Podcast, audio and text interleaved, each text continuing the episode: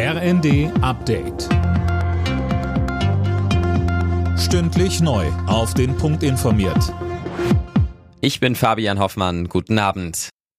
Zum Abschluss ihres Treffens in Münster haben die G7-Außenminister der Ukraine weitere Unterstützung zugesichert. Sie vereinbarten Hilfen unter anderem zum Wiederaufbau der Energie- und Wasserversorgung. Mit Blick auf die Zusammenarbeit untereinander sprach Bundesaußenministerin Baerbock von einem eingespielten Team. Den G7-Rekord von bislang zehn Treffen der Außenministerinnen und Außenminister haben wir nicht auf der Basis einer eitlen Suche nach Bestwerten aufgestellt, sondern weil wir uns von Anfang an darauf konzentriert haben, uns so eng wie möglich abzustimmen und so gut wie nur irgendwie möglich die Ukrainerinnen und Ukrainer in ihrem Überlebenskampf zu unterstützen.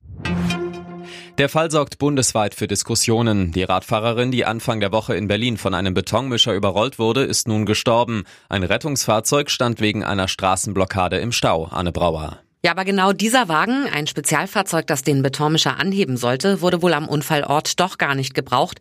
Die Süddeutsche zitiert jetzt einen entsprechenden Vermerk der Einsatzkräfte. Heißt, die Straßenblockade der Klimaaktivisten hat demnach die Versorgung der Radfahrerin nicht behindert. Der Unfall hatte große Debatten ausgelöst, ob und wie man konsequenter gegen solche Blockierer vorgehen soll. Auch mehrere Minister warnten Klimaschützer vor illegalen Aktionen. Bei seinem Besuch in Peking hat Bundeskanzler Scholz China aufgefordert, die Menschenrechte einzuhalten. Dazu hätten sich alle Mitglieder der Vereinten Nationen verpflichtet. Den Vorwurf, dass er eine Einmischung in innere Angelegenheiten, wies Scholz zurück.